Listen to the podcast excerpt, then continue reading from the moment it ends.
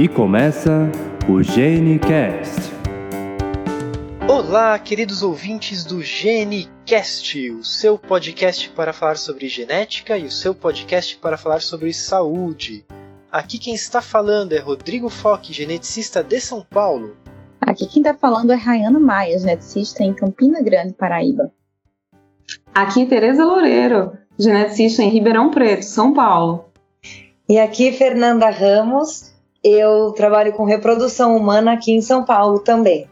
Bem, a nossa convidada de hoje é a Fernanda, Fernanda Ramos. Ela é formada em ginecologia e obstetrícia no Hospital das Clínicas da Faculdade de Medicina da USP e em reprodução humana também no Hospital de Clínicas da Faculdade de Medicina da USP. Atua aqui em São Paulo e é um prazer estar com você aqui, Fê. Obrigada, gente. O prazer é meu. Hoje nós estamos aqui para retomar um assunto que nós já abordamos na primeira temporada, que é sobre infertilidade. Mas dessa vez nós vamos falar sobre infertilidade feminina.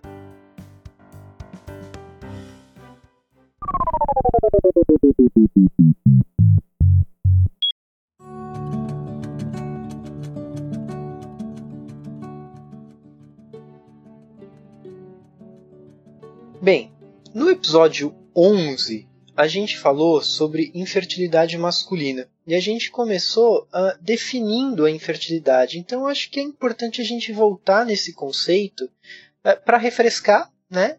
E para saber se teve alguma mudança no conceito nesse último ano. Então, como que a gente define infertilidade? Bom, pessoal, infertilidade hoje é um conceito que é definido quando um casal não consegue engravidar depois de um ano inteiro de tentativas. Por muito tempo a gente usou que, é, por definição, que teriam que ter no mínimo três relações sexuais regulares, semanais, para que depois de um ano definisse infertilidade. Hoje a gente não exige esse número de relações frequentes após um ano de tentativas, independente do número, mas elas têm que acontecer, né? O casal pode receber o diagnóstico de infertilidade. Mas a gente sabe que quando as relações são a cada dois ou três dias e semanais, essa chance de gravidez aumenta muito. Mas tem que esperar um ano para definir. Quando a mulher tem mais de 35 anos, Hoje em dia, a gente também consegue dar esse diagnóstico e definir infertilidade do casal com o período de seis meses, não precisa esperar um ano inteiro. Um dos grandes motivos, eu penso, né, em relação a essa diferença após os 35 anos, e a gente vai falar um pouco disso, é porque exatamente o, o potencial reprodutivo ele decai com a idade, né? Isso, isso mesmo. A gente vai chegar nesse ponto, mas a idade hoje, atualmente, é um dos principais fatores de infertilidade no mundo. É a idade. As mulheres têm se colocado no mercado de trabalho e até atrasado a questão reprodutiva por vários outros aspectos da nossa vida, né, social, profissional. E então hoje a idade é um dos principais fatores de infertilidade no mundo. Eu acho legal a gente falar nisso, porque com tanta tecnologia, até a gente vai falar um pouco sobre isso, é uma coisa que a gente não consegue vencer é a questão da barreira do envelhecimento no nosso corpo, né? É uma coisa que continua acontecendo há centenas de anos e a ciência até agora ainda não conseguiu mexer nesse pato, apesar de que a gente já avançou muito em relação ao que a medicina conseguiu fazer há 100 anos atrás. Talvez nem tudo isso, 50 anos atrás, né? É, existe um médico de um centro de reprodução humana bem famoso na Espanha e ele fala nas aulas dele que a mulher tem um dos órgãos que vive mais e que menos envelhece no mundo, que é no mundo, mas do nosso corpo, que é o útero, mas um que envelhece muito, dos que mais envelhece, que é o nosso ovário, né? Então, realmente isso os estudos avançam. Hoje em dia, a reprodução trabalha muito para tentar encontrar a fórmula da juventude do ovário, mas até hoje a gente realmente não conseguiu ainda essa fórmula, né? A gente avança, mas ele realmente envelhece. A é, dificuldade bastante. Eu acho interessante a gente falar que embora seja aquela fórmula de ouro, né? Não lembro como que se chama, a receita para fazer ouro, algo distante, mas avanços vão sendo feitos, né? A gente tem falado aqui sempre em fertilidade, infertilidade e esterilidade, Fernanda. Por que esse termo está em desuso? Não teria a ver com esses avanços também? Muito bom, com certeza. É, esterilidade, na definição da palavra, nada mais seria do que um casal que é estéril e, portanto, não consegue engravidar. Mas, com os avanços da das técnicas de reprodução assistida, a gente conseguiu contornar a imen não, não sei se posso dizer imensa maioria, mas grande parte das causas de infertilidade. Então, hoje, casais inférteis não são necessariamente estéreis, porque os tratamentos de reprodução assistida conseguem contornar essas causas e o casal recobra a fertilidade. Claro que não é a fertilidade natural, né? Mas esterilidade seria um termo para aqueles casais que não conseguem engravidar nem com tratamentos. E graças a Deus, isso está sendo cada vez menos comum, apesar de que, obviamente, né, algumas causas a gente ainda não consegue tratar.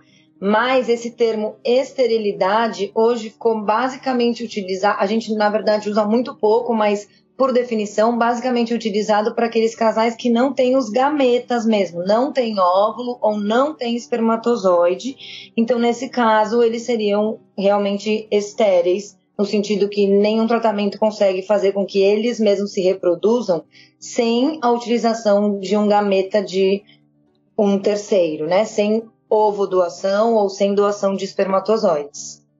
É interessante pensar que, então, uh, utilizando uma, uma ovodoação, por exemplo, mesmo assim, o termo esterilidade, então, ele ainda vai por água abaixo. é.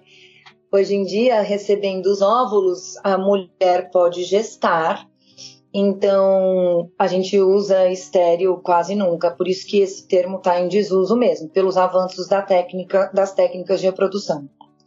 Fernanda, e eh, você falou sobre o quanto que o útero se mantém jovem por muito tempo, ao passo que os ovários vão envelhecendo numa velocidade maior, digamos assim.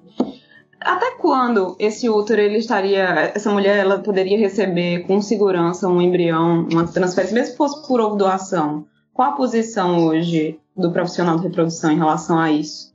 Hum, muito boa. É o seguinte, a gente tem as, as regras ou enfim, da reprodução humana são ditadas pelo Conselho Federal e Regional de Medicina, elas não são constitucionais assim da nossa Constituição, as leis, mas isso tem que ser avaliado a cada caso com o médico e a depender da paciente, porque apesar do útero ser um órgão que não envelhece muito, o corpo da mulher responde diferente à gravidez e gravidezes de idade avançada tendem a ter mais problemas gerais de saúde, como pressão alta na gravidez, diabetes na gravidez, partos prematuros, tudo isso também aumenta com a idade. Não exatamente por causa do órgão útero, mas por causa de todo o metabolismo e saúde da própria gestante. Isso também piora um pouco com a idade, então tem que ser avaliado caso a caso. E aí é, eu acho que é interessante a gente observar que por conta dessa, dessa idade, um, um dos maiores problemas é, é, mesmo da gestação de risco, é colocar em risco a vida da, da mulher, né, Fernanda? Isso. A gente também não pode esquecer que apesar dos avanços da reprodução assistida permitirem gravidez em idade avançada ou em até diversas outras condições clínicas, isso não quer dizer que elas possam ser feitas sem um critério muito rigoroso da condição clínica daquela gestante. Às vezes, em reprodução humana, todo mundo só pensa na questão do engravidar e ter um beta-HCG positivo. Mas um beta-HCG positivo não é o suficiente. Precisa mãe e bebê chegarem bem em casa. Então a gente também tem que visar o bem-estar da gravidez como um todo. E isso tem que ser avaliado em consulta médica com um especialista, avaliar diversos parâmetros clínicos daquela mulher, porque gravidez não é mole, né? O corpo muda muito, a resposta hormonal muda muito, então não adianta só engravidar, tem que ter uma gravidez saudável para mãe e bebê. É, acho muito bom a gente está tocando nesse assunto, porque quando a gente fala em infertilidade e nessa forma da juventude da vida reprodutiva, às vezes a gente fica focando muito ah, no ovário e, e nos óvulos, e a idade da mulher, ela está avançando e esse relógio ele conta para o corpo todo, não é só para o óvulo. E a gente acabou esquecendo muitas vezes realmente da questão da saúde global, dos riscos associados, né? A gente, enquanto geneticista, é, pensa muito nos riscos genéticos de aneuploidia, de patis, as doenças que estão associadas né, com o envelhecimento do óvulo. Mas a gente tem que focar também nisso que você falou, que tem esses, esses riscos associados é, à saúde da mulher numa, numa gravidez em idade avançada. É exatamente essa, no nosso caso, né, as malformações que estão associadas, por exemplo, é, com a diabetes, né, que pode surgir nessa idade também. Exatamente. Isso tem que ser sempre levado em consideração. Mais do que o engravidar, qual vai ser a evolução dessa gravidez, né? Para a mãe e para o bebê.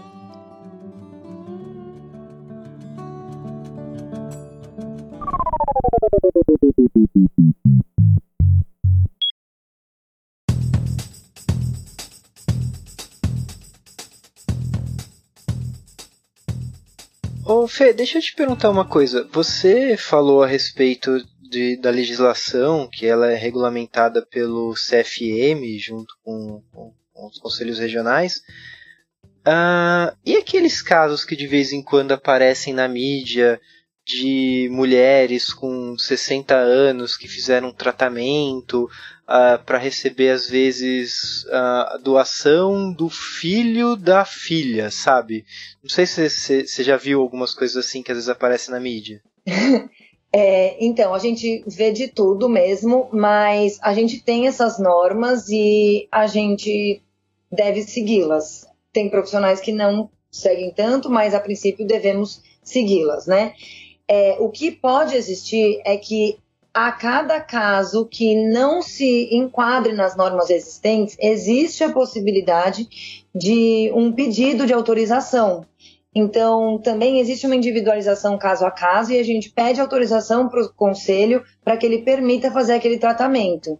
Então, nem todos os tratamentos são feitos naquela norma, eles são avaliados individualmente pelo médico, a paciente, o conselho e diversos outros profissionais que podem estar envolvidos a depender do caso. Se o conselho autorizar, existem tratamentos que podem ser feitos fora dessa norma, mas isso é realmente avaliado caso a caso. E essa norma ela vale para todos os países? Eu me pergunto, esses casos que aparecem na mídia, eles têm uma concentração diferente em determinadas áreas do planeta, digamos assim? Sim. É, principalmente comparando Estados Unidos e Europa, em que a medicina no geral é muito diferente, né? Não é só a reprodução.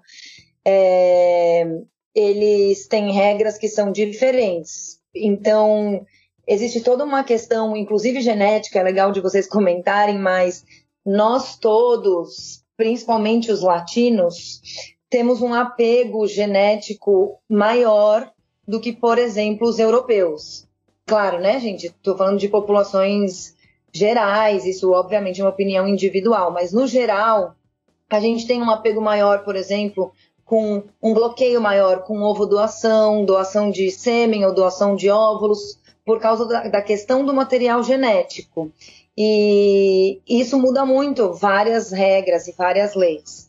Existe também a questão do aborto, que às vezes é permitida em alguns países e não é permitida no nosso, isso também muda bastante a nossa interpretação genética da questão, porque em alguns países, se a genética não está conforme a natureza, o aborto é permitido e aqui não é. Então, enfim, as regras realmente vão mudando um pouco a depender da região, culturalmente falando, mas também pela legislação de cada país.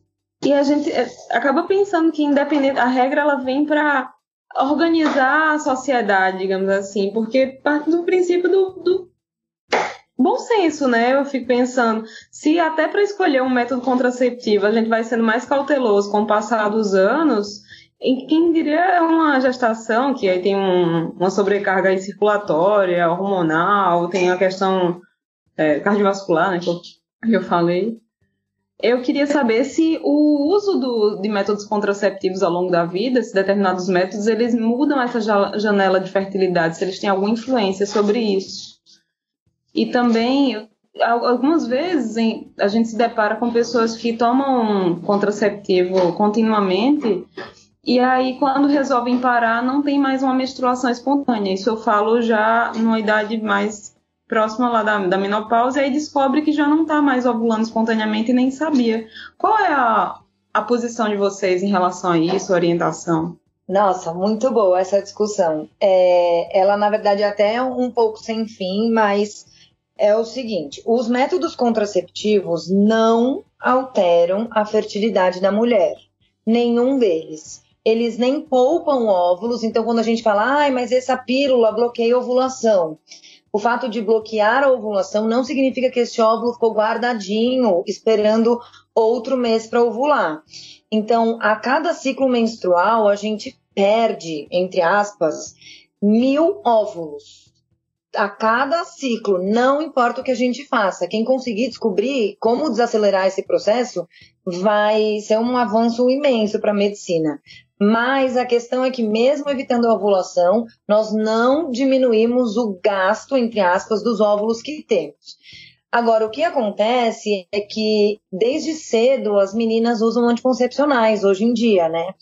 Muito cedo mesmo, por diversos fatores. Porque a vida sexual é mais precoce, também porque o diagnóstico de síndrome dos ovários policísticos há uns mais ou menos 30, 20 anos atrás explodiu, então todo mundo, entre aspas, obviamente, tem, e todo mundo usa anticoncepcional. Então, o que acontece é que o anticoncepcional não diminui a fertilidade, mas ele mascara sintomas que poderiam sugerir que aquela mulher tem um problema com a fertilidade.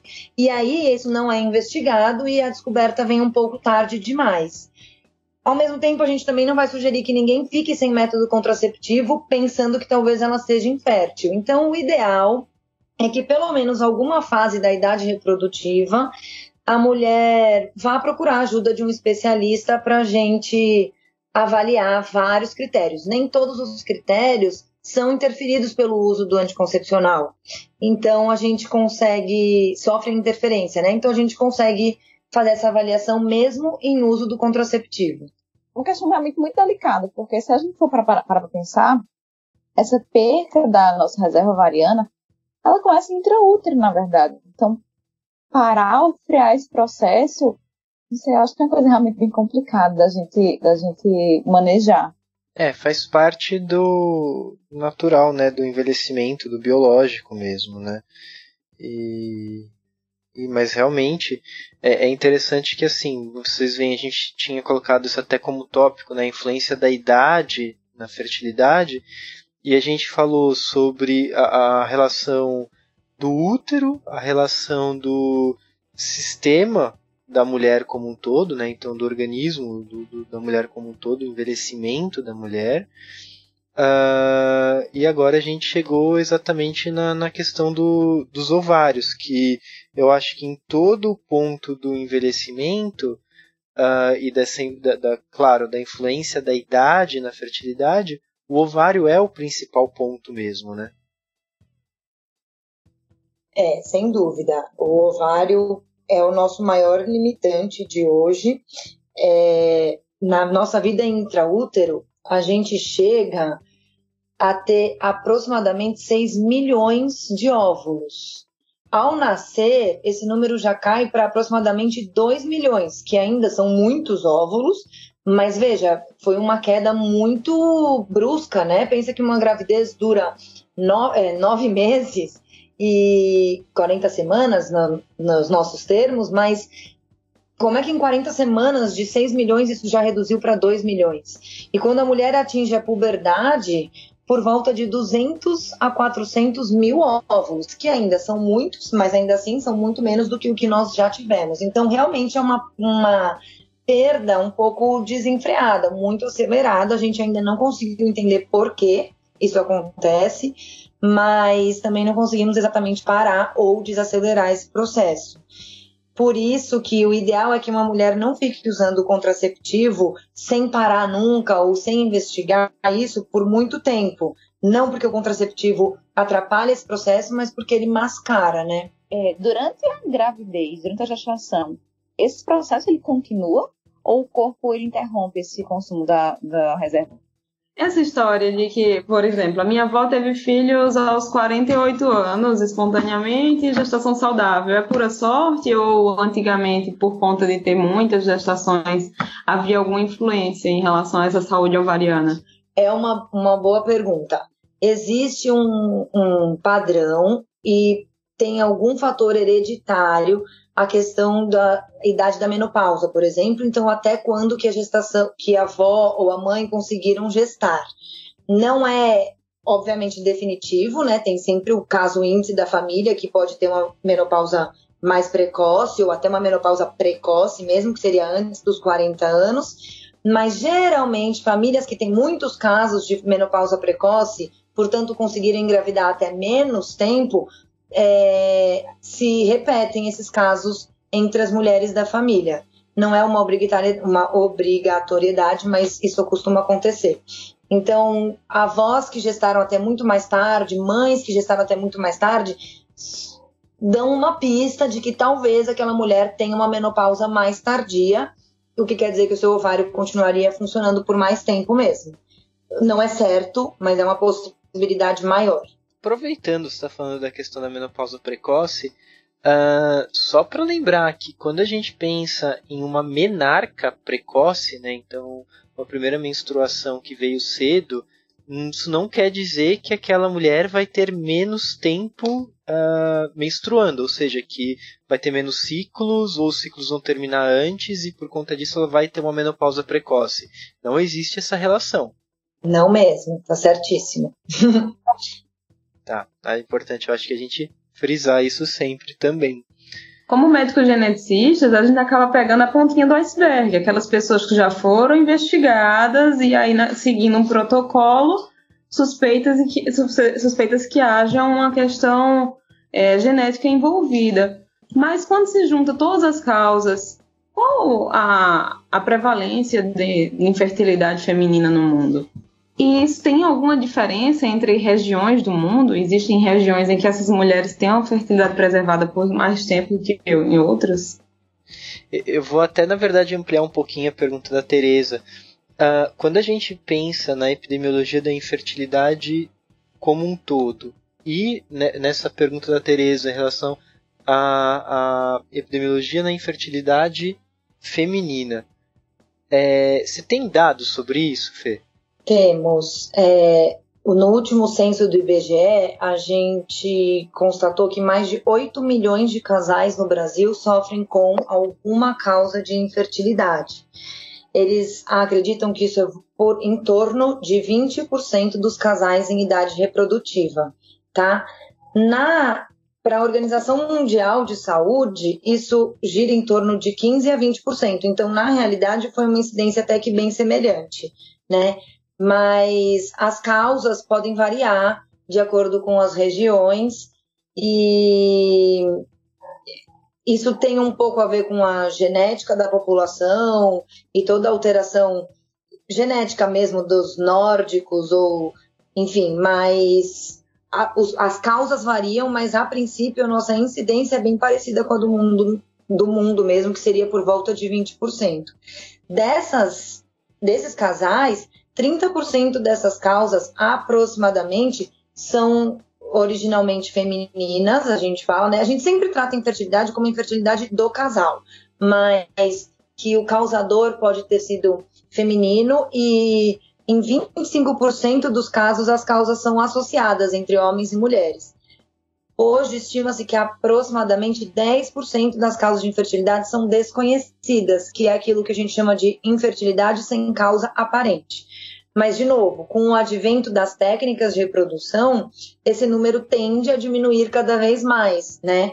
Porque a gente vem descobrindo novas causas, novas influências, principalmente imunológicas, que estão sendo muito estudadas atualmente. Então, esses números vão mudar bastante. Deixa eu até aproveitar isso. Eu lembro que no cast do passado que a gente falou sobre infertilidade masculina, uma coisa que a, a gente conversou bastante era como antigamente a, as pessoas pensavam na infertilidade muito mais como uma causa, uma culpa, né, uma causa feminina do que a possibilidade de ter uma associação com uma causa masculina. E o avanço das tecnologias, principalmente da possibilidade de a gente investigar algumas coisas uh, genéticas uh, associado às causas masculinas de infertilidade, começou a mudar um pouco essa, essa visão, né? E quando você me dá esses números, Fernanda, eu, eu percebo que assim, você falou mais ou menos 35% de causas femininas, é isso? Ai, desculpa. Aproximadamente 30% são causas femininas. Em 20 a 25% dos casos associados com as causas masculinas concomitantes. Que seriam meio que mistas, assim, masculinas mais femininas, certo? Então aí a gente já tem uns 50, uns 50 55%. Mais uns 10% que você falou que ficam como causas desconhecidas. Então aí a gente estaria pensando nos 65%, certo? Então eu penso que eu penso que essa última metade da pizza, esses 35% que faltam, são causas masculinas. Exato. Seria um jeito bem amplo e até um pouquinho superficial, mas a gente divide, diria mais ou menos entre 30% de causas femininas, 30% de masculinas e os outros que faltam para completar a pizza se dividiriam entre as infertilidades sem causas aparentes e as causas mistas. Legal. Eu queria reforçar isso para ver que assim, a, a, as causas puramente masculinas ou puramente femininas de infertilidade, elas têm a mesma proporção. Né? Então é, é uma coisa que eu acho que é importante mesmo a gente reforçar para quebrar aquele paradigma antigo e que muita gente ainda tem. A gente vê isso muito no consultório, você provavelmente deve ver muito isso também, de que uh, os casais eles pensam muito mais que a causa provavelmente de origem feminina do que masculina.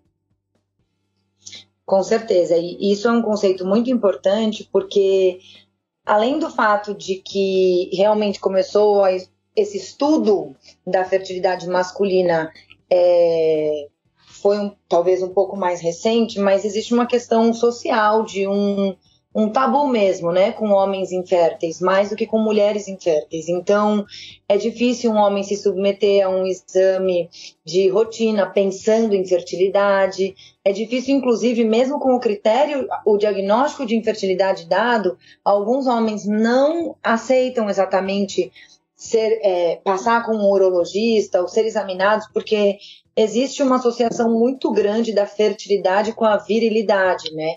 E que não tem absolutamente nada a ver na imensa maioria das causas. Claro que em algumas essa, esses dois conceitos se esbarram, mas na grande maioria das vezes uma coisa não tem nada a ver com a outra, mas é um tabu mesmo. E os homens tendem a lidar um pouquinho pior com isso. Então a fama fica muito para as causas femininas mas é importante que o casal seja tratado igualmente, que ambos passem por uma avaliação equivalente, porque a incidência é muito alta nos dois, né? Algo que eu acho muito interessante nessa investigação, quando a gente vê essas causas aí desconhecidas, os estudos que têm crescido muito no âmbito da epigenética, do de vida, das exposições ao longo da vida, que de alguma maneira têm influenciado nessa fertilidade sem que a gente consiga detectar é, necessariamente por te pelos testes do, protocolo, do protocolo padrão. Então tem muita coisa aí que está aparecendo, né, com alimentação, com prática de atividade física. É, são estudos muito novos e a, a gente não está aceitando muito bem essa informação de que aproximadamente 15% são sem caso aparente, né? os cientistas ou os médicos não aceitam exatamente muito bem e a gente quer que esse número seja cada vez menor, porque conhecendo as causas, talvez a gente consiga conhecer soluções. E então busca-se muito diferentes causas. Hoje a gente sabe que existem várias influências externas, as evidências para isso ainda são muito heterogêneas e não tão fortes e robustas, então também é difícil de dizer o que causa infertilidade, o que não causa. Os estudos só estão evoluindo nessa área, mas a gente sabe que a gente recebe muita influência em termos de, reprodu de é, fertilidade mesmo, muita influência da alimentação, do estilo de vida, do estresse, um, de endometrites, que são assuntos muito novos. Até muito pouco a gente achava que o útero era um ambiente totalmente estéril e a gente hoje sabe que não é. Um, imunológicos a gente ainda conhece muito pouco, então os estudos vão avançando e esse número de infertilidade sem causa aparente com certeza vai diminuindo, mas ainda são evidências é, que vêm surgindo um pouco cedo para a gente contar com elas. A gente ainda não tem as técnicas que resolvem esses problemas em termos de protocolo, né? Ainda são tratados casos individualmente.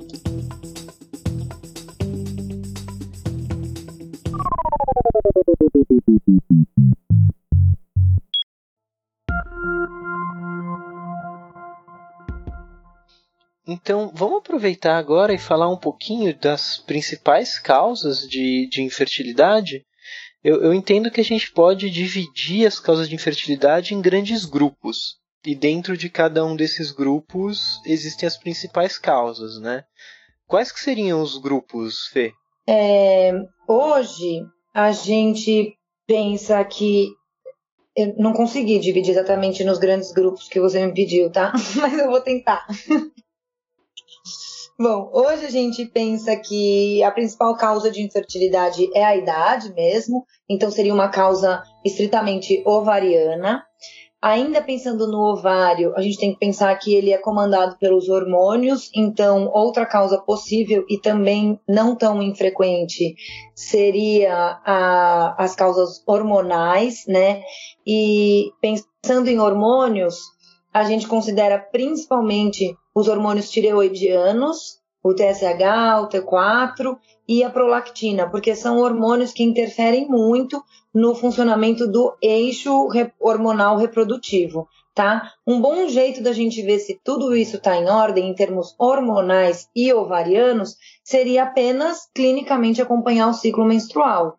Mulheres que menstruam regularmente, em ciclos não tão curtos, todo mês, sugerem que o ovário está funcionando adequadamente. Claro que isso não é exatamente uma comprovação científica, mas é uma sugestão bem alta de que o ovário está funcionando adequadamente. Então, em termos de causa ovariana, seriam principalmente essas, e um bom jeito de ficar de olho é acompanhar o ciclo menstrual.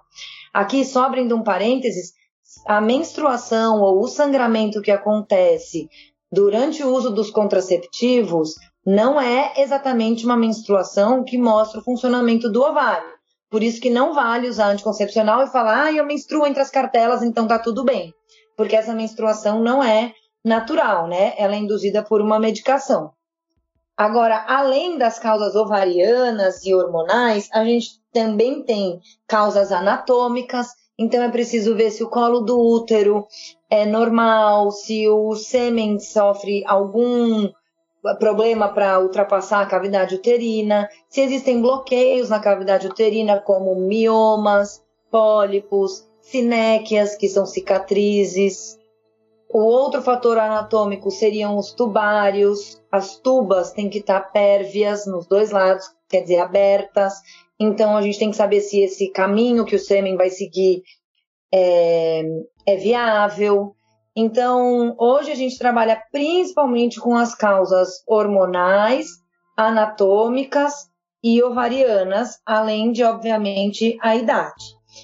Existe ainda as questões genéticas, então hoje eu vou até pedir para vocês falarem mais disso do que eu, mas hoje a gente costuma solicitar cariótipo em quase todas as investigações para infertilidade. E, além disso, as causas imunológicas, que são uma novidade, assim, é a causa mais recente, e tem também várias interferências, mas é uma avaliação muito mais complexa de se fazer, assim, não é uma avaliação muito básica. Ah, vale só ressaltar ainda a causa da endometriose, né? A gente não pode esquecer, a gente está no mês da endometriose, e vale a pena dizer que também é um fator associado por diversos motivos imunológicos e até anatômicos, porque a endometriose pode distorcer um pouquinho o sistema reprodutivo, principalmente as tubas. A gente uh, ouviu aí sobre as causas de infertilidade feminina. Eu fico pensando na que seria interessante também a gente falar sobre as, as causas de subfertilidade ou mesmo de um momento de infertilidade é, decorrentes, por exemplo, de transtornos alimentares ou doenças crônicas. Por exemplo, uma, uma mulher com anorexia, ela poderia ficar sem, sem ciclar normalmente, e aí seria algo que poderia ser revertido.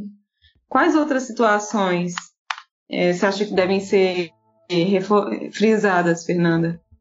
É, a gente tem que pensar, voltando, a gente até já comentou isso hoje, mas pensando que mais do que engravidar é a questão do bem-estar da mulher que vai gestar, né?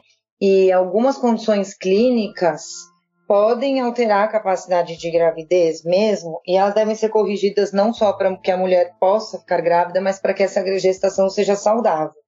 Então, os distúrbios alimentares, principalmente quando graves, podem alterar também os hormônios do eixo reprodutivo, então o ovário deixa de funcionar adequadamente, isso atrapalha a gravidez. As grandes atletas, atletas de alta performance, isso também pode acontecer, os hormônios ficam alterados, esse eixo reprodutivo fica bloqueado e o ovário também não funciona adequadamente. E alterações hormonais do tipo um hipotiroidismo, por exemplo, que não esteja sendo cuidado, também pode acontecer. É, então vale a pena ficar de olho pensando numa doença crônica, né?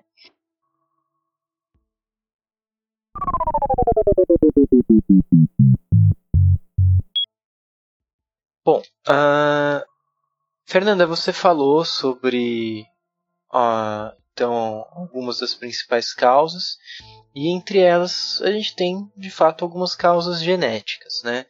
É, em relação às causas genéticas, meninas, o que, que vocês acham que a gente pode contribuir em relação à investigação de infertilidade feminina? É, eu acho que dos pontos é uma, a idade de suspeição em algumas condições genéticas, a gente sabe que há já uma já, já pode ser suspeitada dessa infertilidade futura. Por exemplo, uma criança que nasce com a genitália ambígua, que não tem uma definição clara entre o feminino e o masculino, que requeria uma investigação, ou uma criança em que a puberdade ela ela atrasa essa puberdade, não desenvolve os caracteres secundários, então mama, pilificação ação, já é uma criança que a gente vai suspeitar e vai acabar investigando. Enquanto que existem outros, outros casos em que essa suspeição só vai se dar numa condição de, de união, é de um casal que não consegue gestar e assim, e a partir daí começa a investigar.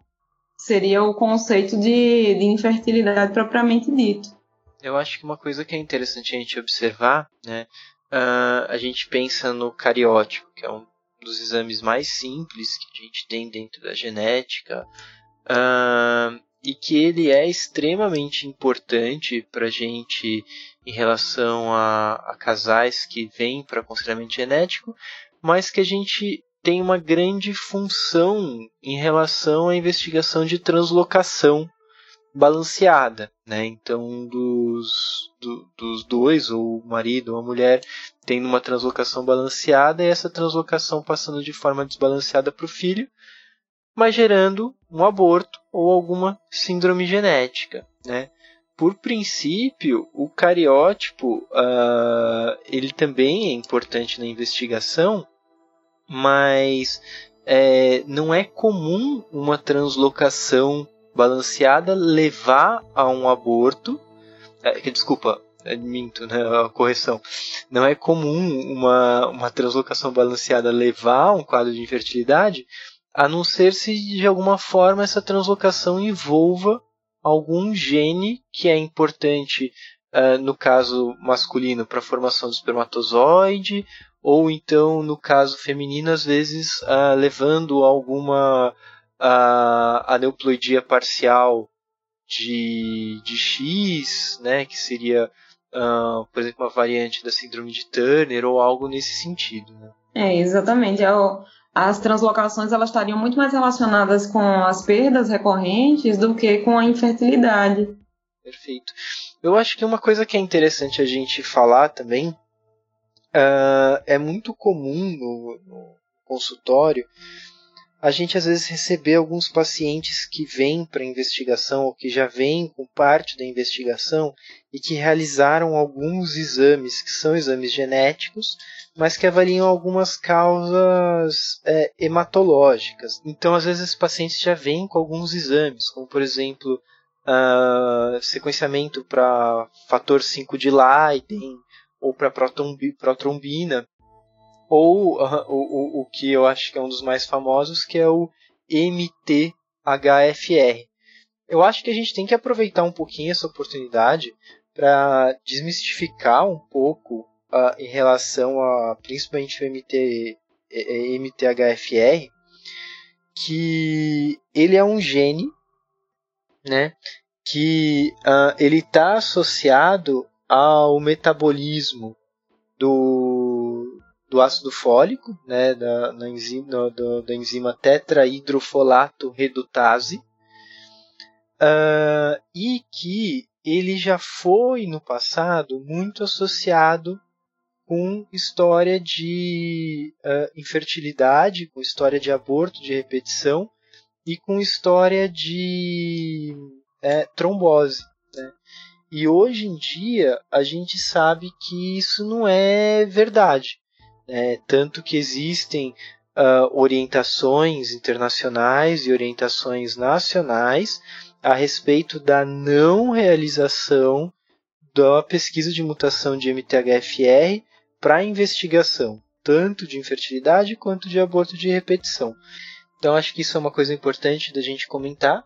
E no cast de aborto de repetição, que a gente vai fazer em breve, uh, a gente retorna também a esse assunto, mas já fica aqui essa orientação. Certíssimo. A gente não costuma pedir e a gente orienta que orienta não, né, mas gosta muito quando não pedem, porque realmente se a paciente já chega investigada no consultório e esse teste é alterado, é muito difícil a gente desmistificar isso quando a paciente já não consegue engravidar e está procurando qualquer causa, então se apega a qualquer motivo e aí a MTHF parece justificar várias coisas que a gente sabe que não justifica, então fica uma situação super difícil de lidar, além da própria frustração da paciente que acaba se apegando a uma causa de infertilidade que não é real, né? Então, atrapalha muito, na verdade, quando esse teste foi pedido e as pacientes querem se medicar e usar enoxaparina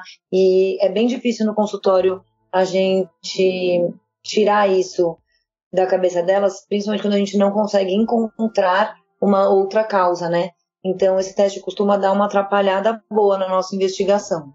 É, eu acho que isso é, é exatamente o, o grande importância da gente falar sobre isso, né? Desmistificar isso, porque o tratamento para esses quadros de trombofilia é o uso de uh, uma injeção diária uh, durante a gestação e ainda algum tempo depois do nascimento, né?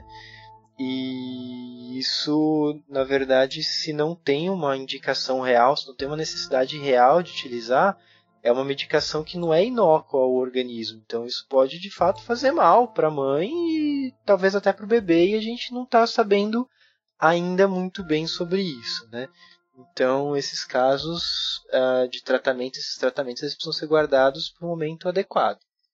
E ainda e ainda no que diz respeito às causas genéticas, a gente não pode deixar de falar da síndrome de Turner, que é disparado o distúrbio cromossômico do desenvolvimento sexual mais comum, ou seja, do que se espera que a mulher tenha uma configuração 46XX, é a, a situação mais frequente em que foge-se desse padrão. Então, pode haver 45 cromossomos, no, sendo apenas um sexual, 45X, pode haver variações em relação a isso, por exemplo, 46, 45x numa, numa porção das células e outras com 46xx, por exemplo, ou XY, que aí receberiam outro nome, ou até outras, é, outras composições de número. Mas não importa tanto é, o qual o resultado dentro desse conjunto da síndrome Turner, e sim que muitas vezes havia indícios lá na gestação que a menina ia precisar de um acompanhamento em relação a, a, aos aspectos da fertilidade. Só lembrando que quando a gente fala de síndrome de Turner, e aí a gente fala nesse, nesse termo síndrome, a gente tem que lembrar que existem vários aspectos que a gente não vai abordar agora, porque foge um pouquinho do, do, do tema, mas a gente vai voltar a abordar em outro cast. É, a síndrome de Turner ela pode estar em desde quadros muito leves, em que a mulher só tem, às vezes, como sintoma a própria infertilidade, ou quadros mais sintomáticos, digamos assim, incluindo malformações. É, então, assim, é um, um, espectro amplo, e aí, realmente, quando a gente tem esse diagnóstico, deve ser conversado e deve ser melhor orientado por cada médico, caso a caso, tá? Além de, da, da síndrome de Turner, a, gente fala, a doutora Fernanda falou um pouco das, das causas anatômicas, e as causas anatômicas, por sua vez, podem estar muito relacionadas, podem estar relacionadas a infecções, por exemplo, mas também a aspectos genéticos da deficiência de produção de hormônios geneticamente determinadas ou influenciadas, a falta de conversão de hormônios, há um defeito, por exemplo, no receptor, que mesmo havendo esse hormônio ele não funciona. E aí, nesse ponto, o geneticista ele também pode contribuir nessa investigação.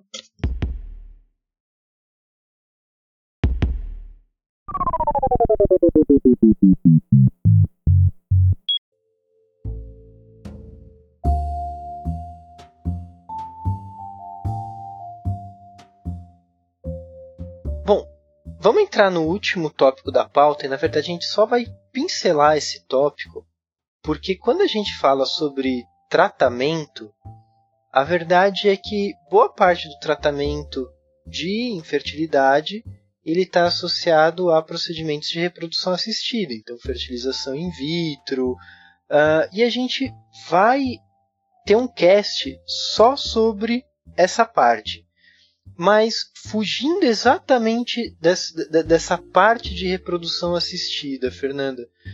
Uh, existem outras formas da gente tratar essas causas de infertilidade? Medicamento, uh, cirurgia, alguma outra forma de tratamento? É, os tratamentos de reprodução são vários. Toda vez que a gente pensa em reprodução assistida, é quase que automático pensar em FIV, né? Mas não é exatamente assim. O que a gente tem que pensar é que cada tratamento depende da causa. Eu sei que isso parece um pouco óbvio, mas hoje em dia a gente pensa que a FIV é o tratamento que mais dá certo e que é o mais caro, e os outros tratamentos são os que menos dão certo e são menos caros. Então, isso não procede. A fertilização in vitro existe para tratar algumas causas específicas de infertilidade. Enquanto que, por exemplo, a relação sexual programada ou a inseminação intrauterina existem para outras causas. Então, também não adianta usar um tratamento de inseminação para tratar causas que só seriam tratadas com a fertilização, isso não vai adiantar. Então, realmente depende da causa. E o que eu acho que a gente tem que considerar é que existem todas aquelas causas hormonais e de doenças crônicas que, às vezes, apenas tratando a doença, a fertilidade é, a infertilidade, na verdade, é revertida, né? Mas hoje, de uma maneira geral, em termos de tratamento de reprodução assistida propriamente dito, nós temos dois grandes grupos, que são os tratamentos de baixa complexidade e os tratamentos de alta complexidade. O tratamento de baixa complexidade é assim chamado porque a fecundação do óvulo acontece no próprio sistema reprodutivo feminino, enquanto que o tratamento de alta complexidade, a fecundação acontece no laboratório. Esse seria a fertilização in vitro. E os de baixa complexidade são a inseminação intrauterina e a relação sexual programada. A gente, no, no que diz respeito aos tratamentos, ao tratamento, a gente também não pode deixar de falar do suporte psicológico, né? Muitas vezes esse, esses casais estão fragilizados e ou tem alguma questão relativa à, auto, autoimagem isso tudo faz parte do tratamento, embora não seja um tratamento específico para infertilidade, mas acaba entrando no pacote para que, assim, espera-se que assim o tratamento ele se, ele se desenvolva de uma maneira mais tranquila. que talvez até seja mais, melhor sucedido se a gente não pensar enquanto desfecho, não apenas um bebê no colo. Com certeza, cada vez mais os tratamentos de reprodução humana são multidisciplinares. E essas mulheres têm que estar assistidas de diversas formas. O tratamento, também eu não quero criar um bicho de sete cabeças, ninguém precisa ter medo dele, mas não é um tratamento exatamente tranquilo, existe uma alteração hormonal importante, essas pacientes ou esses casais já estão ansiosos e preocupados, então existem vários cuidados que devem ser tomados e com certeza um acompanhamento psicológico é muito bem-vindo. O ideal seria que todos os pacientes que passassem por tratamento de reprodução assistida tivessem algum tipo de acompanhamento psicológico. É, infelizmente, na prática, não é exatamente assim, mas a gente costuma sugerir cada vez mais para que isso aconteça.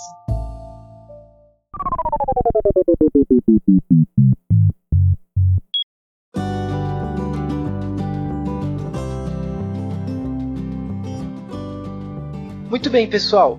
Hoje nós estivemos aqui falando sobre infertilidade feminina, mais um tópico dentro de medicina reprodutiva, onde o geneticista também atua muito como um braço auxiliando os demais colegas.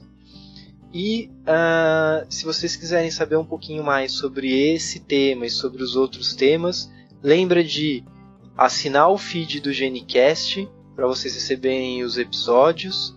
Lembrando que vocês também podem nos encontrar nas nossas redes sociais, no Facebook, Twitter, Instagram, YouTube, procurando por arroba genicastpodcast no WordPress, nossa página no WordPress, genicastpodcast.wordpress.com e vocês também podem nos mandar um recadinho no genicastpodcast.gmail.com Faz um tempinho que a gente não recebe e-mail e a gente tá esperando o e-mail de vocês, hein?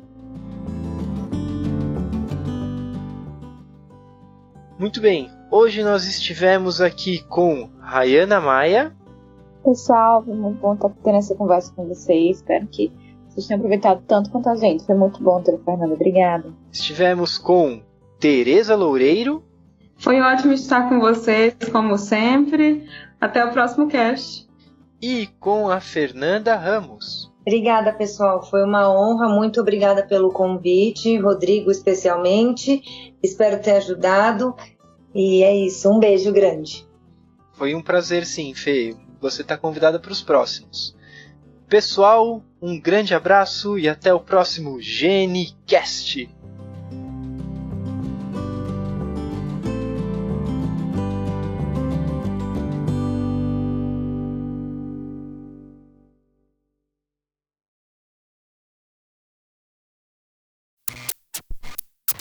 Esse podcast foi editado pelo Pod História. podhistoria.com